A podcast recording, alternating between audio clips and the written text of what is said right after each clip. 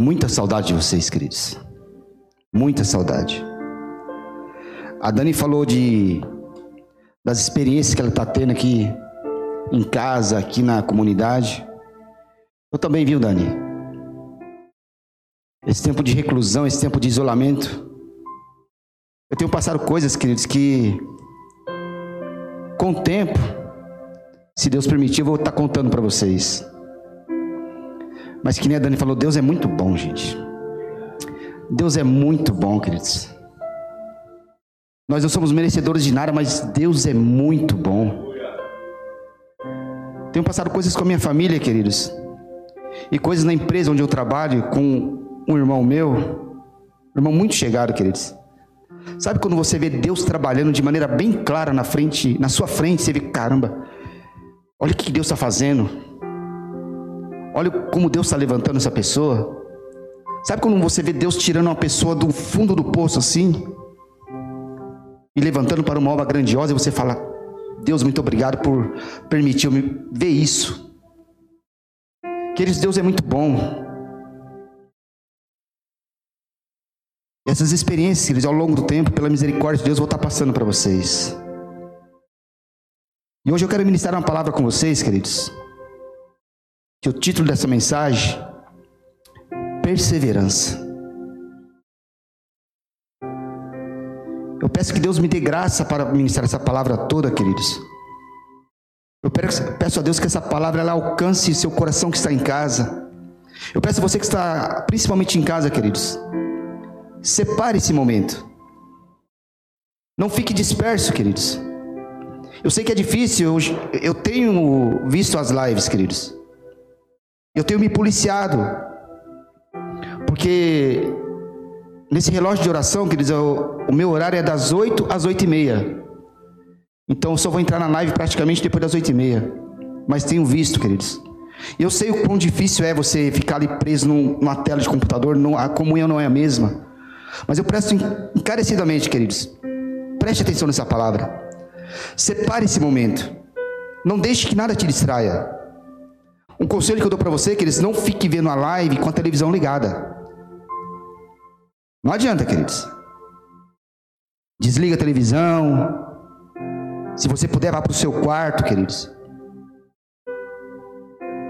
Porque Deus vai falar, queridos. Não é porque eu estou aqui, queridos, é porque Deus é muito bom e a misericórdia dele dura para sempre. Para você que está aqui, para você que está em casa, queridos, por favor, livro de Atos, capítulo de número 2.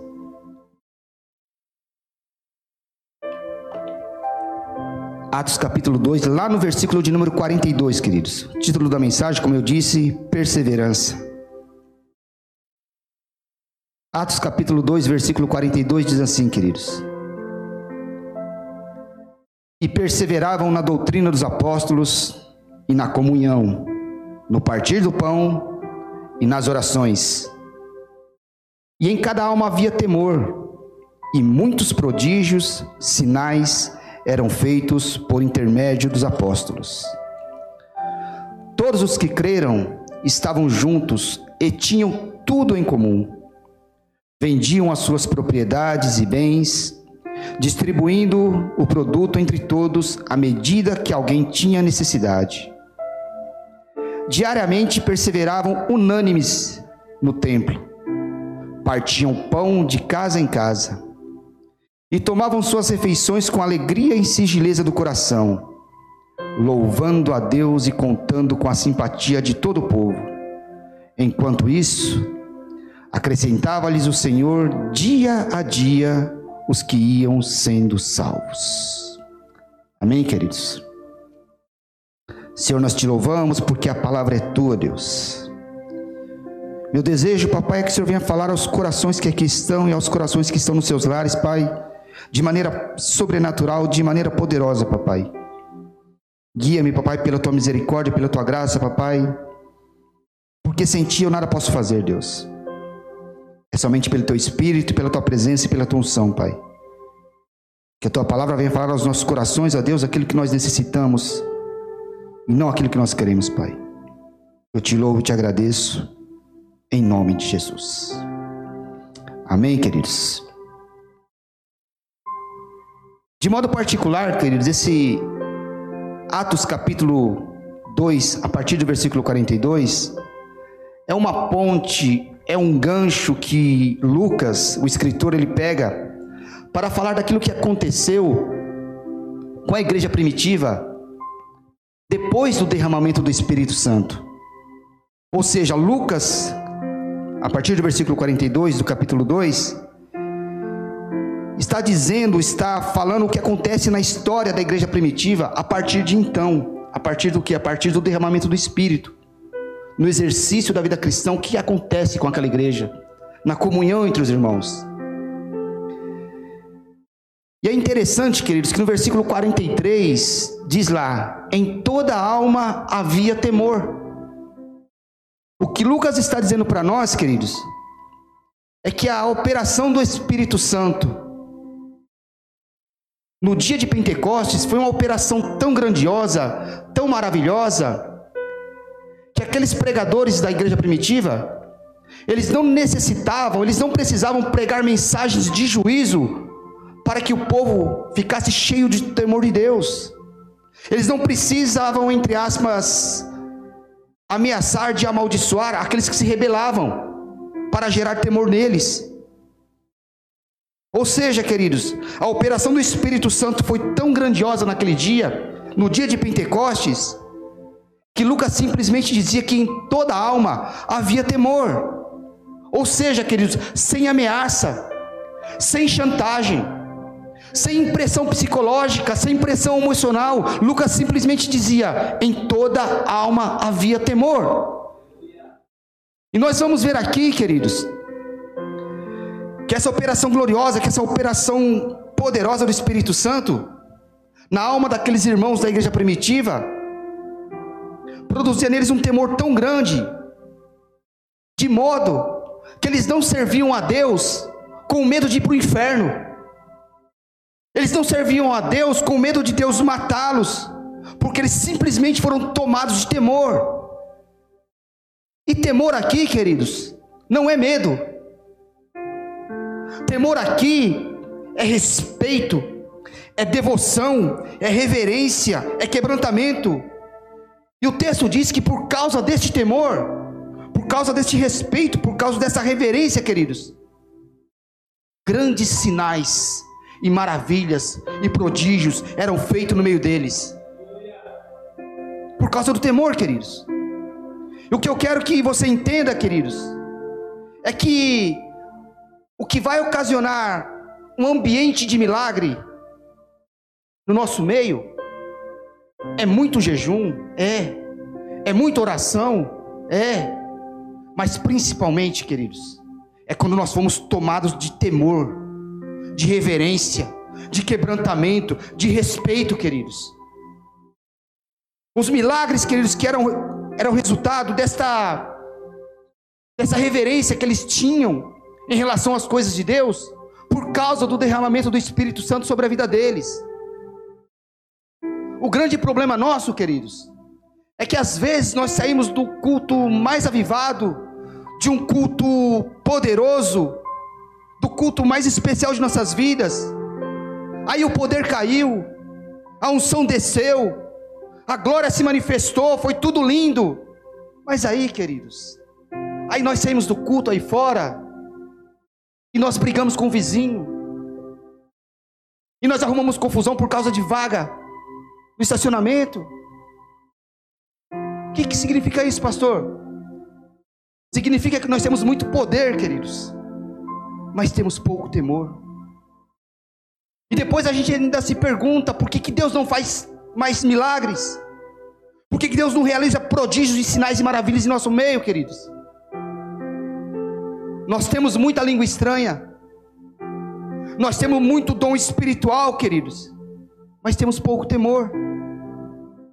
Como eu disse, a gente ouve a maior pregação de nossas vidas.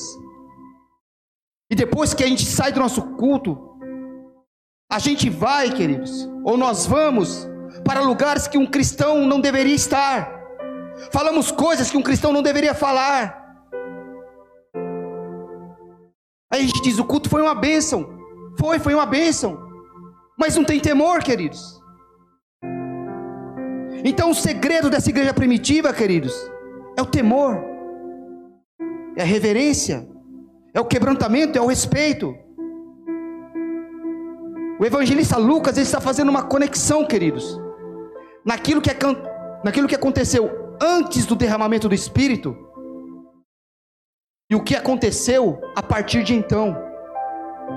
E se você for ler o livro de Atos, queridos, você vai perceber que a partir do capítulo 2, versículo 42, até o último capítulo, capítulo 28, você vai perceber que Lucas ele começa a relatar coisas grandiosas.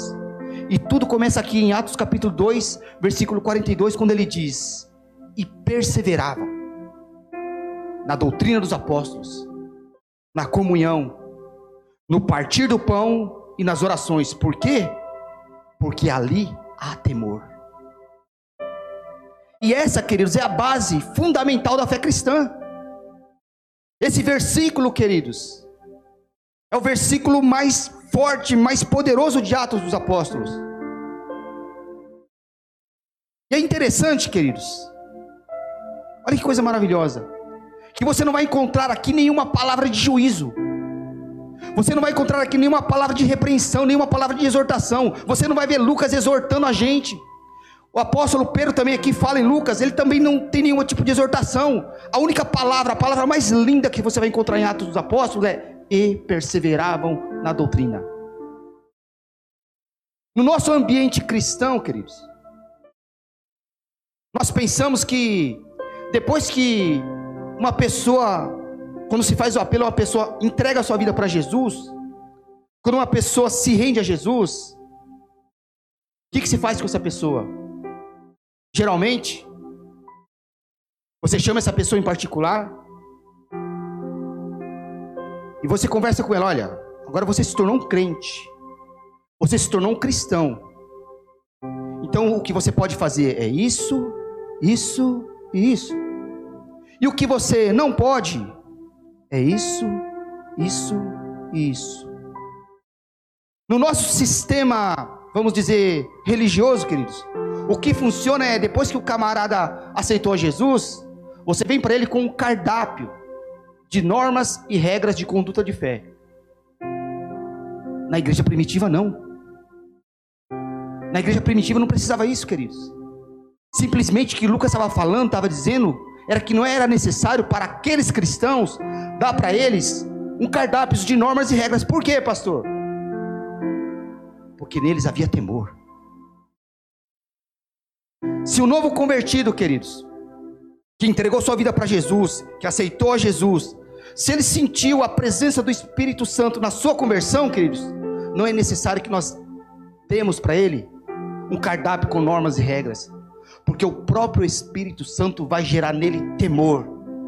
E o próprio Espírito Santo vai orientar essa pessoa naquilo que ele deve e não deve fazer, naquilo que ele pode e não pode fazer, queridos. Como pastor? pela perseverança na doutrina, na comunhão, no partir do pão e nas orações.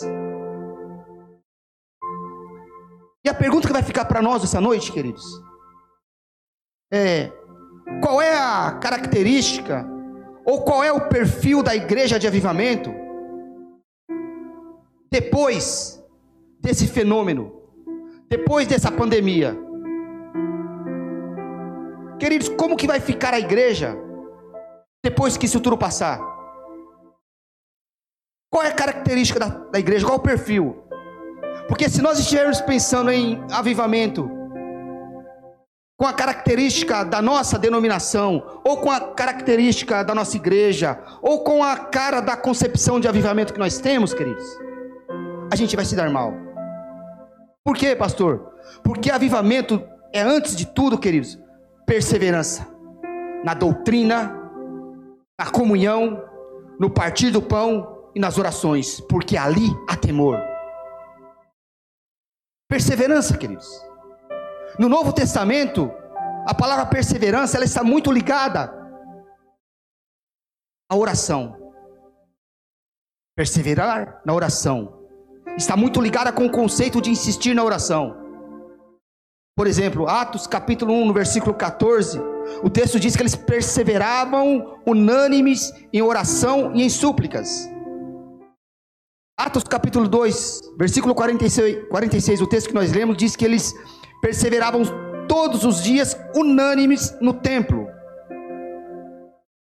Lucas fala, queridos, Pedro, aliás, capítulo 6, versículo 40, diz assim: Nós perseveremos no ministério da palavra e na oração. Romanos capítulo 12, versículo 12, Paulo diz assim: Perseverai na oração, velando nela com ações de graças. No Novo Testamento, queridos, perseverar está muito ligado à oração. Efésios capítulo 6, verso 18, Paulo diz assim: orando em todo tempo, com toda súplica e oração, e para o mesmo fim, perseverando. Você vê que no Novo Testamento há uma insistência dos escritores em falar que perseverança está muito ligada em oração. Colossenses capítulo 4, versículo 2, Paulo falando novamente, Paulo fala assim: outra vez digo, perseverai em oração. Então, no Novo Testamento, queridos, perseverar está muito linkado em perseverança na oração. Mas preste atenção, queridos. Atos capítulo 2. Perseverar está muito ligado a dar continuidade àquilo que você aprendeu primeiro. Entenda bem, queridos. Todo o Novo Testamento, perseverança está ligado à oração. Mas aqui, Atos capítulo 2, versículo 42, Lucas está dizendo que perseverar está muito ligado a permanecer naquilo que você aprendeu primeiro. Então, qual é a tentação que nós estamos sofrendo? Não só os pastores, mas todos aqueles que pregam a palavra de Deus. Sabe qual é a tentação que nós estamos sofrendo? É a tentação de querer modernizar o evangelho. É a tentação de querer pregar diferente, de falar de maneira diferente. E você, queridos, você pode mudar tudo. Você pode mudar tudo pode querer modernizar o templo. Templo aqui foi modernizado. Você pode querer modernizar os instrumentos. Você pode, você pode querer modernizar o sistema de som. Modernizar as suas roupas. Modernizar toda a roupagem, queridos. Mas o Evangelho, queridos, não pode receber alteração na sua essência. O Evangelho ele não pode ser mudado, queridos. O que está escrito, queridos, não é, não é, e inovaram na doutrina dos apóstolos, mas o que está escrito é, e perseveravam na doutrina dos apóstolos. E o maior problema, queridos, de muitas igrejas, de muitos pastores, é que eles querem, vamos dizer entre aspas, inventar a roda, inventar o círculo. Só que, queridos, a roda já foi inventada. Se você começar a mexer na roda, ela vai deixar de ter círculo, queridos. O evangelho ele não necessita, não precisa de inovação, queridos. Nós que pregamos o evangelho é que precisamos de renovação. Você pode mudar o envelope, mas você não pode mudar a mensagem, queridos. A mensagem tem que permanecer. A igreja primitiva, queridos, não caiu na tentação de querer se vender, não caiu na tentação de querer fazer propaganda de si mesma que significa então, pastor? Perseverar na doutrina dos apóstolos, perseverar na comunhão, no partir do pão e nas orações.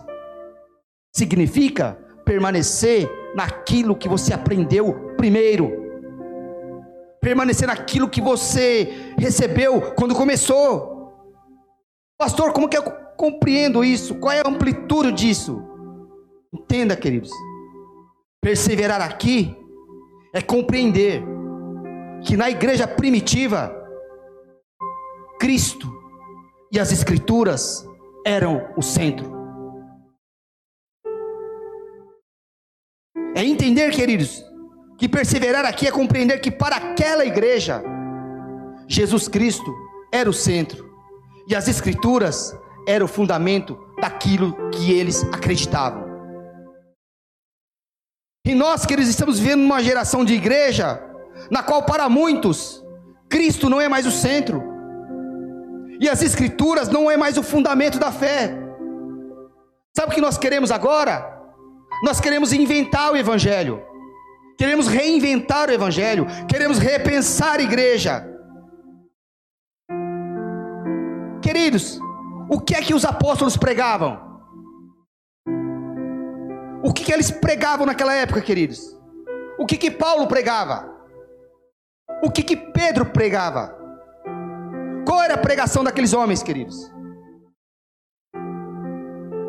Paulo não pregava a carta aos romanos, queridos. Eles não pregavam o evangelho de Mateus, o evangelho de Mateus não estava escrito ainda.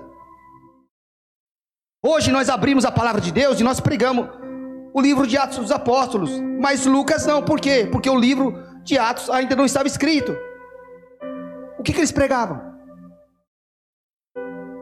Eles não pregavam o evangelho de Mateus, Marcos, Lucas e João. Porque o evangelho naquela época, queridos, não estava escrito. O evangelho naquela época estava transitando no meio deles. O evangelho estava vivo no meio deles. Mas quando eles pregavam, queridos, eles pregavam aquilo que eles chamavam de as escrituras. É uma referência que eles ao Antigo Testamento. Pastor, então o que, que eles pregavam, queridos? Eles pregavam Jesus Cristo nas páginas do Antigo Testamento. Eles estavam se referindo ao Antigo Testamento, tanto Pedro como Paulo ou os demais apóstolos, queridos, eles pregavam Jesus nas páginas do Velho Testamento. O próprio Jesus, queridos, pregava do Messias, ou seja, sobre ele mesmo, nas páginas do Antigo Testamento. É muito comum você abrir a palavra de Deus e ver Jesus falando dele mesmo no Antigo Testamento. Quer ver só? Tem uma passagem não vou ler para a gente ganhar tempo, queridos. O título dessa mensagem é Os discípulos a caminho de Emaús. Lembra? Tinha lá dois discípulos. Eles estavam saindo de Jerusalém e estavam caminhando de volta para Emaús. E eles estavam deprimidos, queridos. Eles estavam tristes. Porque lá em Jerusalém era um dia de domingo. Jesus tinha acabado de ser crucificado. Fazia três dias. O texto vai dizer, queridos, que enquanto eles estavam caminhando, e diga-se de passagem, queridos, que de Jerusalém até Emaús são sete quilômetros. Se você parar para pensar, sete quilômetros, você andando a pé, andando sem pressa, você faz em uma hora. O texto diz, queridos, que eles saíram de Jerusalém de manhã e só chegaram lá à noite. Você vai entender por quê. Porque diz que quando eles estavam voltando de Jerusalém para Emaús, Jesus pregando, queridos. Isso aqui é Jesus pregando. Diz que um estranho entrou no meio deles. Eles eram estranhos até então para aqueles discípulos, porque nós sabemos que era Jesus. Então esse estranho, Jesus, entrou no meio deles e reparou que eles estavam muito tristes, que eles estavam desanimados. E aí Jesus pergunta para eles: Olha, por que, que vocês estão tristes? Por que que vocês estão desanimados? Daí aqueles camaradas, como eles estavam muito deprimidos, tristes e meio estressados, eles olharam para aquele estranho, até então, e disseram assim: Por acaso você é algum peregrino em Israel? Que não sabe o que está acontecendo? E aquele estranho Jesus disse: Não, não sei o que está acontecendo. O que, está acontecendo? Aqueles discípulos falaram assim: Você nunca ouviu falar de Jesus de Nazaré? Varão aprovado por Deus em prodígios e maravilhas? E como os gentios o torturaram e o crucificaram? E eles começaram a se lamentar. Eles falaram: Ele até que disse que ia ressuscitar, mas já é o terceiro dia e nós perdemos as esperanças. Teve umas mulheres até que foram no túmulo e viram um anjo, mas a gente nunca sabe, a gente não sabe como funcionam as coisas. Aí a Bíblia diz, o texto diz que eles olharam, Jesus olha para aqueles homens e diz: oh, Minécios, tardios em aprender, não convinha que tinha que se cumprir o que estava escrito nas Escrituras acerca do Messias, Jesus pregando sobre o Messias no, Novo, no Antigo Testamento. E diz que Jesus, o texto diz que Jesus abriu para ele a lei e os profetas. Ou seja, Jesus começou a dar uma aula da Torá para eles. É por isso que de Jerusalém até Emaús, numa viagem de uma hora, a viagem durou a noite inteira, o dia inteiro. E quando eles foram chegando em Emaús, queridos, já estava de noite, que aquele estranho ia passar direto, aqueles dois discípulos convidaram aquele estranho a pousarem ali. Por quê? Eles disseram: Olha, não, não é bom viajar de noite, é perigoso. Entra, come com a gente, e amanhã você segue viagem. E diz que Jesus entrou com eles na casa. E a tradição judaica diz, queridos, que toda vez que um visitante vai almoçar ou jantar na casa de alguém, a tradição é que aquele visitante ele faça a oração de agradecimento.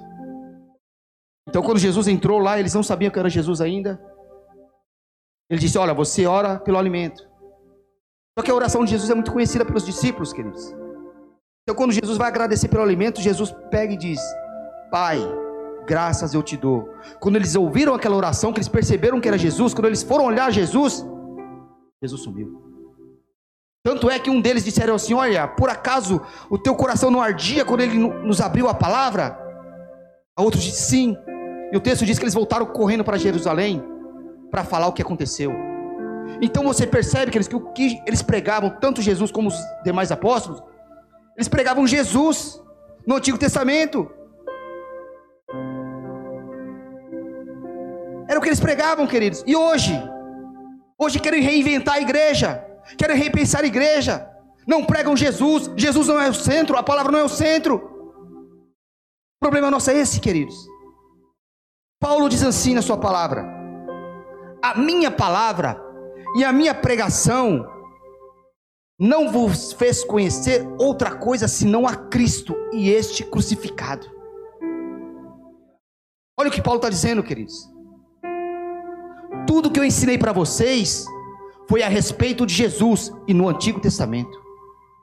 Tanto é que em Efésios capítulo 2, queridos, olha o que Paulo diz. Paulo diz assim: olha, o mistério que esteve oculto para os profetas e os patriarcas, aprove a Deus nos revelar neste tempo. Era sobre isso que eles pregavam, que eles diziam que aquela igreja era uma igreja vivada, porque era uma igreja que, eles, que recebia a palavra de Deus.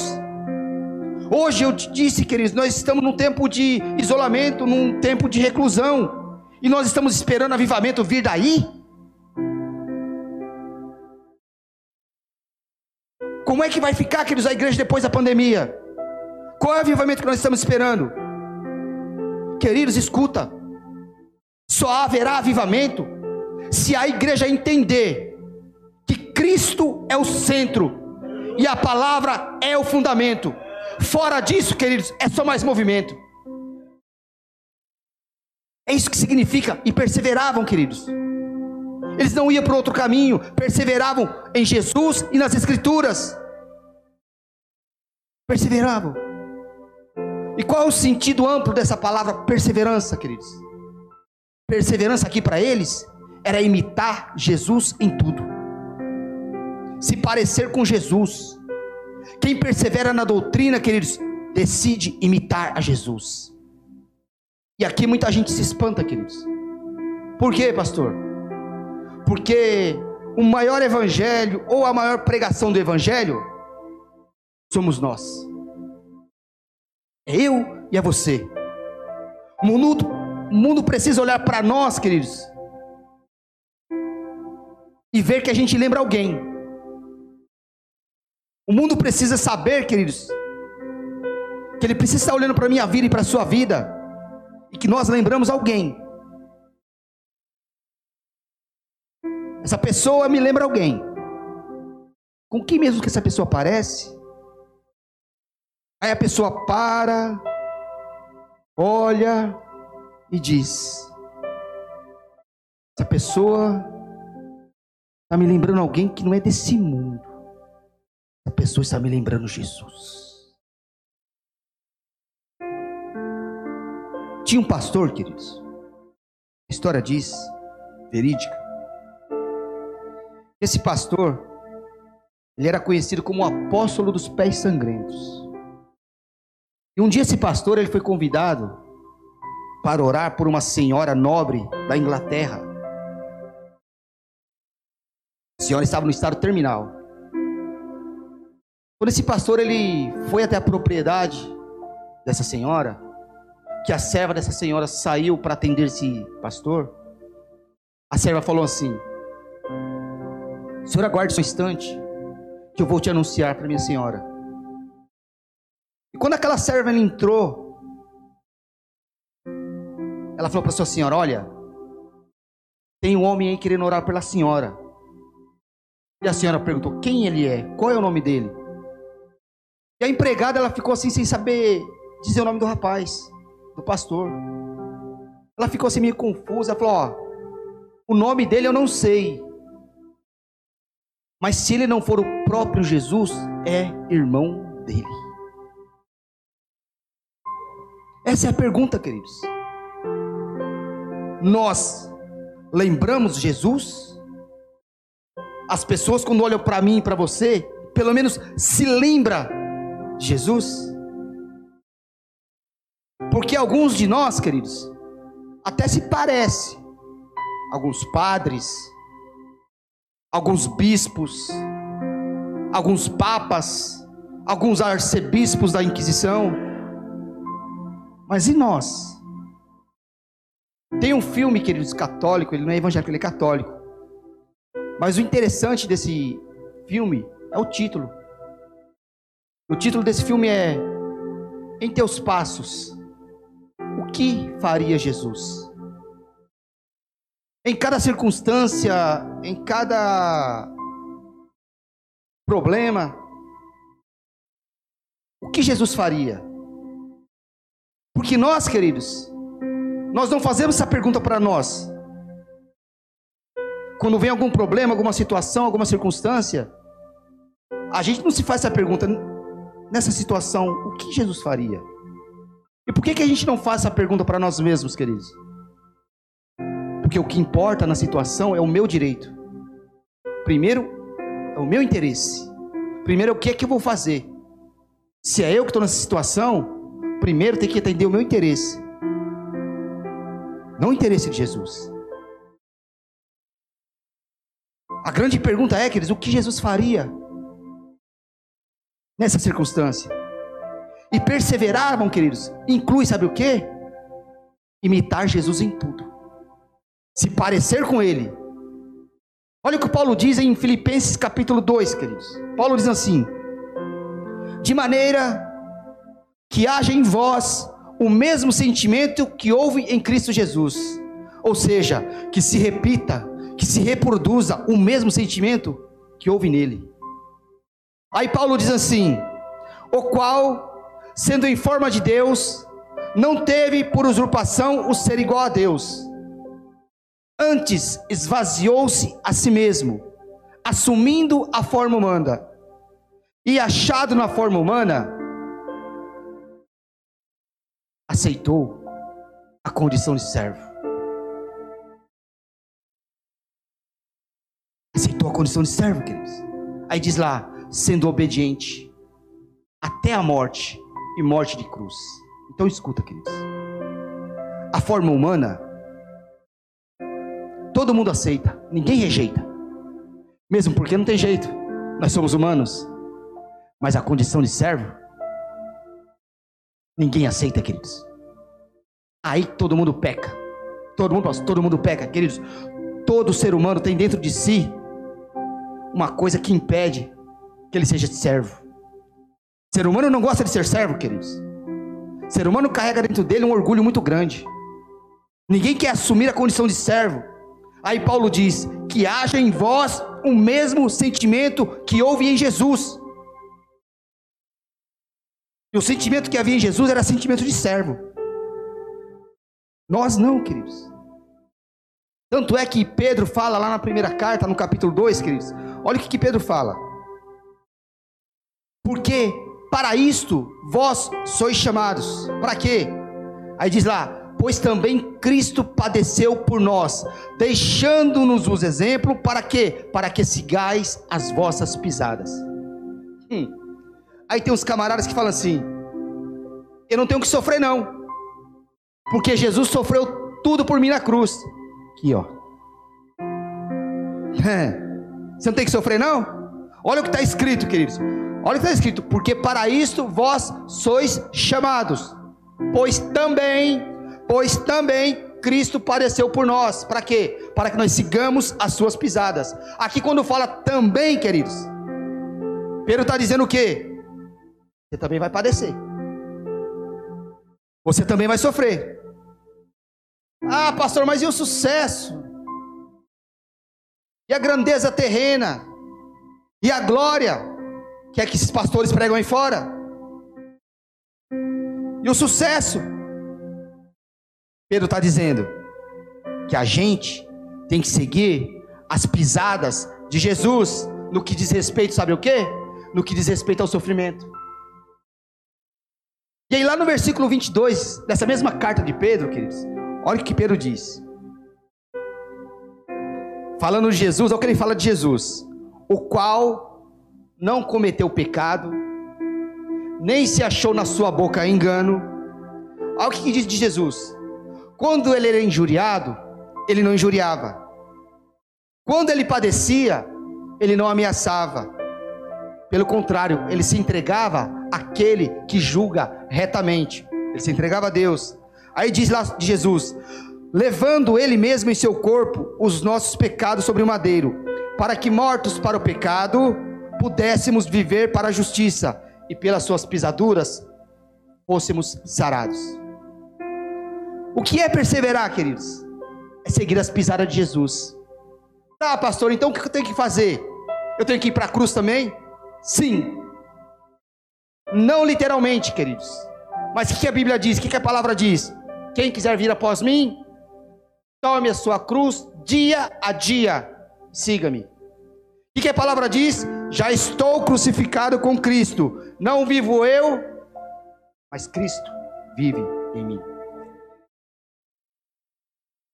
Paulo está escrevendo aos Colossenses, na sua carta ele diz assim: Quanto a mim, padeço no meu corpo o que restam das aflições de Cristo, por amor ao corpo de Cristo, que é quem?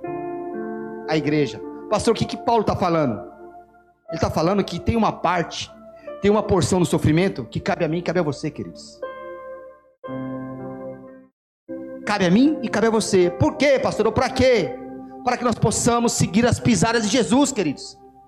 Não tem como você seguir as pisadas de Jesus, queridos, sem padecer, sem ter uma porção do sofrimento na sua vida.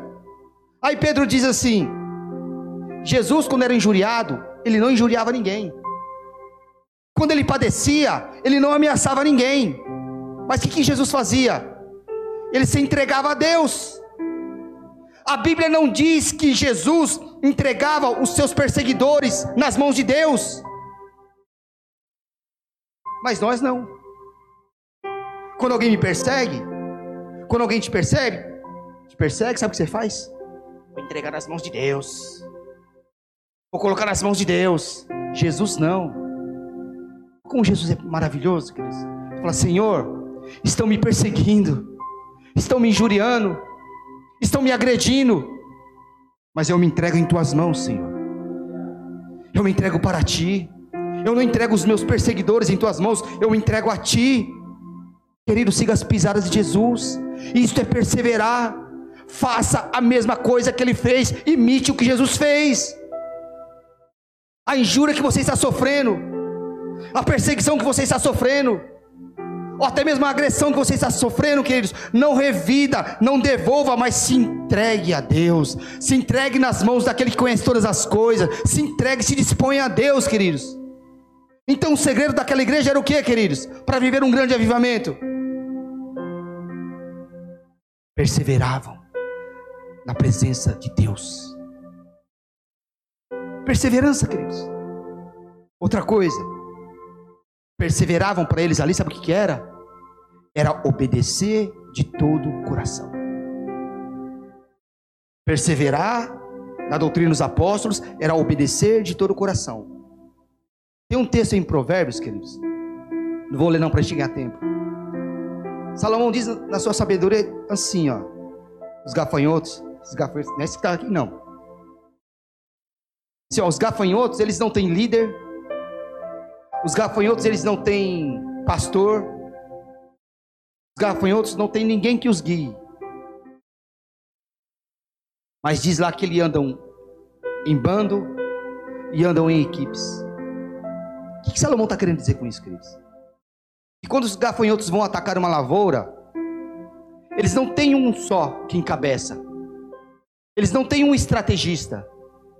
Mas por princípio, eles se dividem em equipes. Por princípios. Queridos, quem vive por princípio não precisa ficar analisando as conveniências. Mas a pessoa ela julga a partir do ponto de vista do princípio se ele pode ou não pode.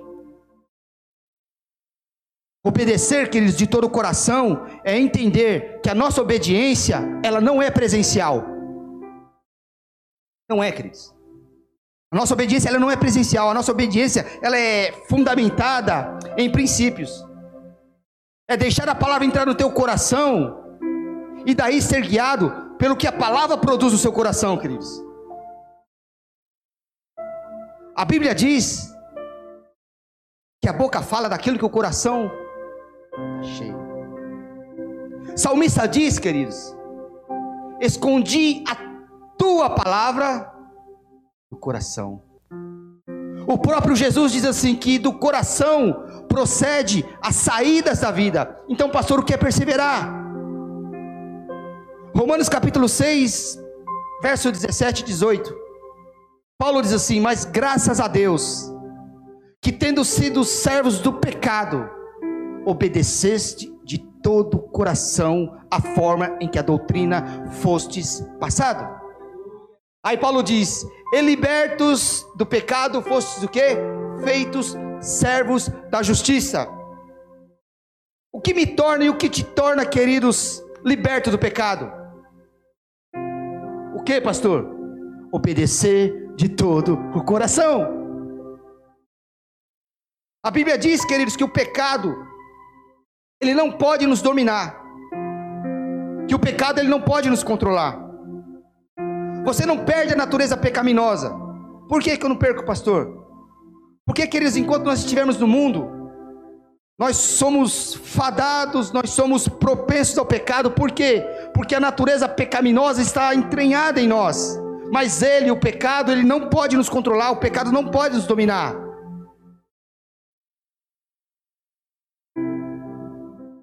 A palavra tem que estar entranhada em nós, queridos. E por que, eu não posso ser controlado pelo pecado? Por que eu não posso ser dominado pelo pecado, queridos? Porque a palavra vai gerar uma obediência de todo o coração. Eu preciso que a palavra, queridos, ela entre no meu coração para que eu possa viver ela de maneira intensa. O nosso coração precisa ser cheio da palavra. Isto é perseveravam, queridos.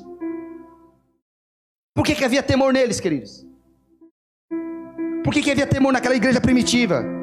Porque o coração deles estava cheio da palavra. O problema, queridos, é que nós vivemos num ambiente de igreja, de pastores,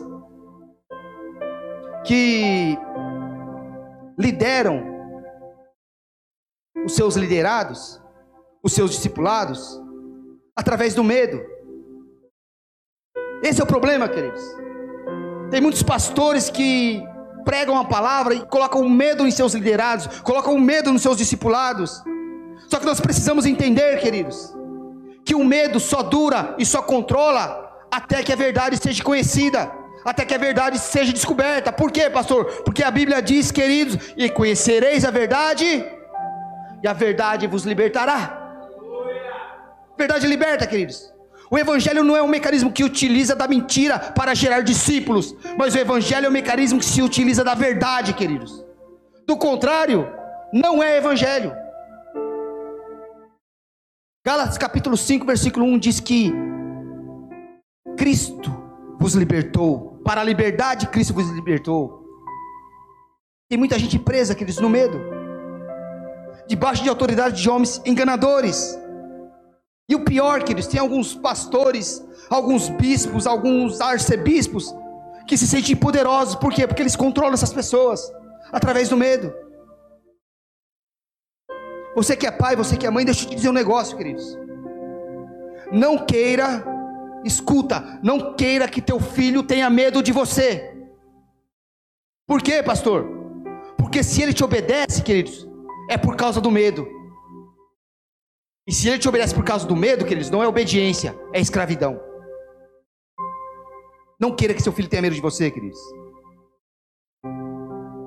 A obediência bíblica, queridos, ela parte do princípio da honra. Como assim, pastor? Vou falar do pastor Rubens. Eu reconheço a autoridade que está sobre a vida dele. Eu tenho que reconhecer. E eu recebo a orientação do meu pastor. E isso, queridos, não é vaquinha de presépio, isso é princípio de liberdade. Eu tenho a liberdade, queridos, de obedecer ou não. Mas se eu reconheço a autoridade que está sobre a vida do meu pastor, queridos, eu recebo a orientação. E isso, queridos, é honra.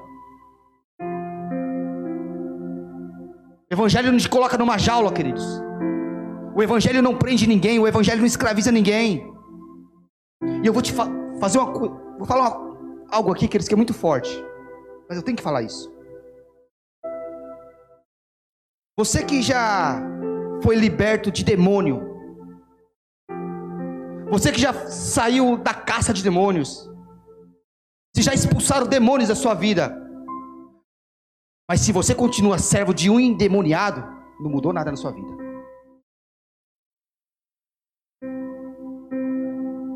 É forte isso? É, pastor. Se você já foi liberto de demônios, se você estava lá todo cheio de capeta no seu corpo lá, e oraram pela tua vida, e expulsaram o demônio da sua vida, mas se você continua debaixo da autoridade de um endemoniado, que para você não mudou nada. Por quê? Porque o evangelho não escraviza. O evangelho não te coloca numa jaula. O evangelho não te prende. Quem faz isso, sabe quem é? É a religião. Quem faz isso, sabe quem é? São homens enganadores que querem discípulos para si e não para Jesus. Esse é o problema, queridos. O evangelho ele liberta. O evangelho ele quebra cadeias. E conhecereis a verdade. E a verdade te libertará. Só que o segredo para essa libertação, sabe qual é? Obedecer de todo o seu coração. Tem um texto que eu vou ler agora, você que está aqui, gostaria que você abrisse, queridos. Você que está em casa, se você puder, queridos. Para nós entendermos o que é obedecer de todo o coração. E esse texto, se eu fosse você, eu marcava, queridos, bem ele. Depois relia ele de novo em casa. 1 Tessalonicenses, queridos. Capítulo 1. A partir do verso 5. Vou até esperar você abrir aqui em casa e marcar esse texto, queridos. 1 Tessalonicenses, capítulo 1, verso 5 diz assim: Porque o nosso evangelho não foi a voz somente por palavras, mas também por poder e no Espírito Santo. E em muita certeza, como bem sabe, como bem sabeis quais fomos entre vós, por amor de vós, e vós fostes feitos nossos imitadores e do Senhor recebendo a palavra em muita tribulação, com o gozo do Espírito Santo. De maneira que fostes exemplo para todos os fiéis da Macedônia e Acaia. Porque por vós soou a palavra do Senhor não somente na Macedônia e Acaia, mas também em todos os lugares a vossa fé para com Deus se espalhou. De tal maneira que já dela não temos necessidade de falar coisa alguma, porque eles mesmos anunciam de nós qual a entrada que tivemos para convosco? E como deixando os ídolos, vos convertestes a Deus para servir ao Deus vivo e verdadeiro. Até aqui, queridos. Pastor, o que, que Paulo está falando, dizendo? Queridos, Paulo está falando da maneira como aqueles irmãos receberam a palavra da maneira espontânea como eles receberam a palavra, da maneira espontânea como eles receberam, queridos, a pregação e os pregadores, da maneira como espontânea como eles se entregaram a palavra, queridos. Tanto é que eles se tornaram, Paulo diz que eles se tornaram referência em toda a Europa e em toda a Ásia. Por causa do que, pastor? Por causa da decisão de obedecer de todo o coração. E por que é que eles obedeceram de todo o coração, pastor? Aqui está o X da questão, queridos. Por que, que eles obedeceram de todo o coração? Porque eles receberam, queridos, a palavra genuína. Eles receberam a palavra verdadeira. Eles receberam a palavra que estava fundamentada nas Escrituras. E o que eu vou dizer aqui, queridos? Eu falo com a consciência mais tranquila e pura do mundo. Porque eu sei que pela misericórdia de Deus é que se prega a verdadeira palavra de Deus. Então o que eu vou falar aqui, queridos, eu falo com a consciência limpa e tranquila em nome de todos os pastores. Queridos, não, por favor, não engula, queridos. Não coloque em prática pregação que não está fundamentada na palavra de Deus. E tem mais, queridos, quando te disserem alguma coisa, quando falarem alguma coisa para você, quando pregarem para você, confere na palavra, queridos. Por quê, pastor? Porque infelizmente, queridos, tem pessoas que criam a tua própria Bíblia ou pelo menos criam a sua própria interpretação, e fica colocando no texto coisa que o texto não disse. Você, como filho de Deus, queridos, tem que perseverar na palavra e ver o que está escrito. A doutrina genuína, queridos, é a palavra genuína, é estritamente bíblica. Por isso que Paulo diz, queridos, lá em Timóteo, 2 Timóteo, capítulo 4, verso 2, e Paulo fala assim: olha, prega a palavra, insta, quer seja oportuno, quer não, exorta, repreende, consola com toda longanimidade e doutrina. Ou seja, que se não tiver fundamento bíblico, se não tem referência bíblica, queridos, é coisa humana. E se é humano, queridos, não pode ser distorcido, não pode achar, e pior, não pode inventar, queridos. Tem que estar fundamentado na palavra de Deus. Se não tiver referência bíblica, queridos, não é a doutrina verdadeira. É por isso que eles perseveravam na doutrina. Por quê? Porque eles sabiam que aquilo que eles acreditavam, aquilo que eles criam, queridos, estava fundamentado nas escrituras do Antigo Testamento. Por que, que eles perseveravam? Porque estava escrito. Era a palavra verdadeira. E porque eles perseveravam, queridos, eles eram uma igreja avivada. E muitos sinais, maravilhas e prodígios eram feitos no meio deles. Eles perseveravam porque a doutrina que eles acreditavam estava escrito naquilo que eles acreditavam. E escuta, queridos. A doutrina verdadeira, a palavra verdadeira, a palavra genuína, pode até no momento te entristecer. Pode até te causar alguma. Sabe quando você se remexe todo na cadeira aí, quando a palavra fala com você? Mas ela não te fere, queridos. Ela não te fere. Quando você sente que o Espírito Santo falou com você que você volta para casa, é como se o próprio Espírito Santo tirasse uma casca de ferida. Mas depois vem um refrigério trazendo cura e cicatrização. Porque a palavra verdadeira, a palavra genuína, queridos, ela tira o cascão da ferida. E quando tira aquela casca, dói, queridos. Claro que dói. Mas depois o Espírito Santo vem com um consolo, vem com a cicatrização, vem com refrigério. Então não vem falar para mim, queridos, que ofender a igreja é pregar a palavra genuína, porque não é. Porque tem gente, tem pessoas, queridos, que quando vão falar da igreja, quando vão pregar na igreja, ofende a igreja de Jesus, ofende pessoas, afrontam pessoas. Isso, queridos, não é sã doutrina, isso não é ensinamento bíblico. Não é, pastor? Não, não é. Quer ver só? Você que é homem que está aqui, que tem sua noiva, que tem sua esposa, você que está em casa também, que tem sua noiva, que tem sua esposa, deixa eu te fazer uma pergunta. Que tal te ofender a tua esposa? Que tal ofender sua noiva? Qual é a tua reação? Qual é o teu sentimento? Qual é a tua postura? Você vai gostar? Que ofendam a sua noiva? Agora a pergunta vem para cá para o púlpito.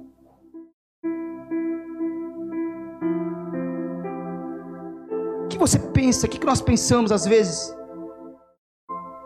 Qual é a ousadia que nós temos de querer falar mal da noiva do cordeiro, queridos? Que ousadia é essa? E fora do púlpito também, queridos.